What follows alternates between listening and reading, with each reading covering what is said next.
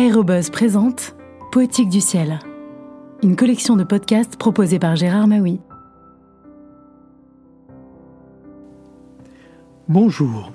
Poursuivant autour de l'Atlantique Nord leur longue boucle en hydravion commencée à New York en juillet 1933, Anne Moreau Lindbergh et son célèbre mari Charles Lindbergh se trouvent en novembre 1933 sur les côtes d'Afrique, d'où ils s'apprêtent à traverser l'Atlantique Sud pour rejoindre Natal, au Brésil.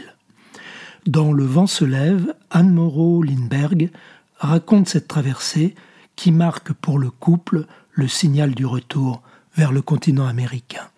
Le vent se lève de Anne Moreau Lindbergh a été publié chez Buchet-Chastel en 1973. Vent arrière.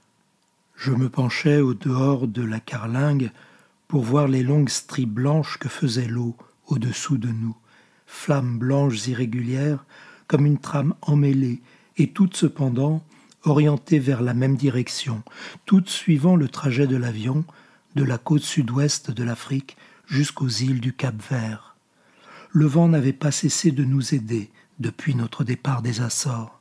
Il nous poussait dans le dos, rugissait sous nos talons, sifflait dans les capots, il nous emportait dans son flot à la façon d'un bateau qui tire sa bordée terminale en courant vent arrière, toute voile dehors, ne faisant aucun effort personnel, se laissant aller sur un courant impétueux, rapidement et avec aisance. Nous étions venus d'Espagne ainsi, la nuit dernière passée au dehors des tentes morts sur cette étroite pointe d'Afrique désertique, la nuit d'avant à Las Palmas dans les îles Canaries, au milieu des boutiques et des échoppes, des entrepôts et marchés de cette antique croisée des routes de l'Orient et de l'Occident. Un bond en arrière de Las Palmas et nous étions aux Açores, tremplin de l'Atlantique. Un bond encore avant cela à Lisbonne. C'est ainsi que nous étions venus à pas de géant, Horta, Ponta Delgada, Las Palmas, Rio de Oro et toujours le vent emplissait nos coupes à les faire déborder, nous faisant gagner sur le temps, nous faisant gagner en carburant, davantage que nous n'avions espéré.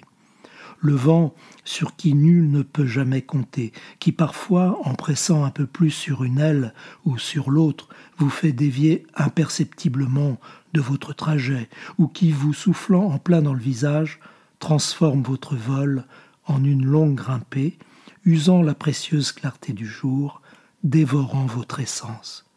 Ce vent d'ordinaire si pervers, si intraitable, si capricieux, avait été pour nous pendant trois mille kilomètres.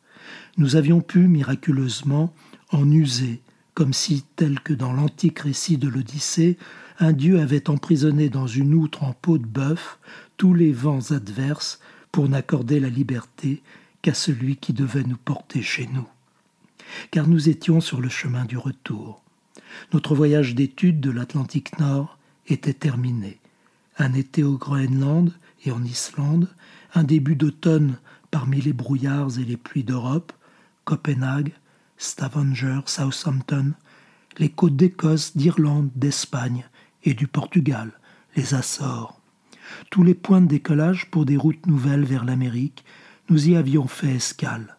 Nous les avions visités.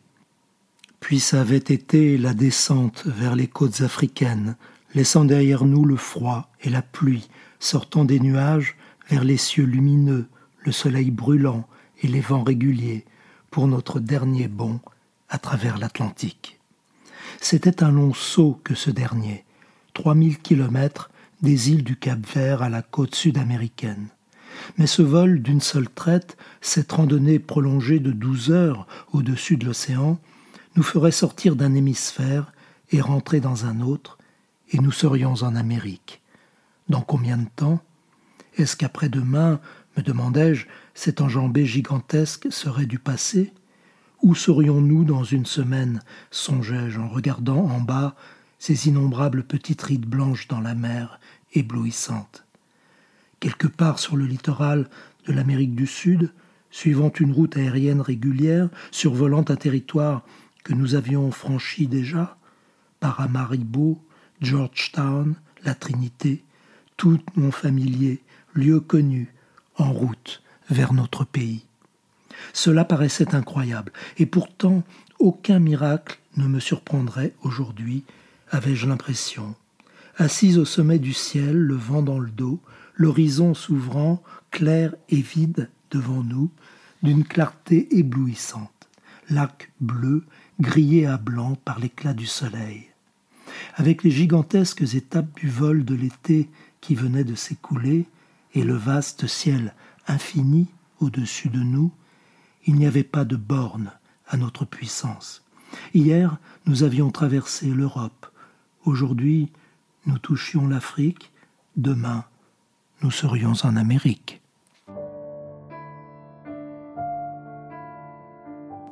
À bientôt pour de prochaines lectures.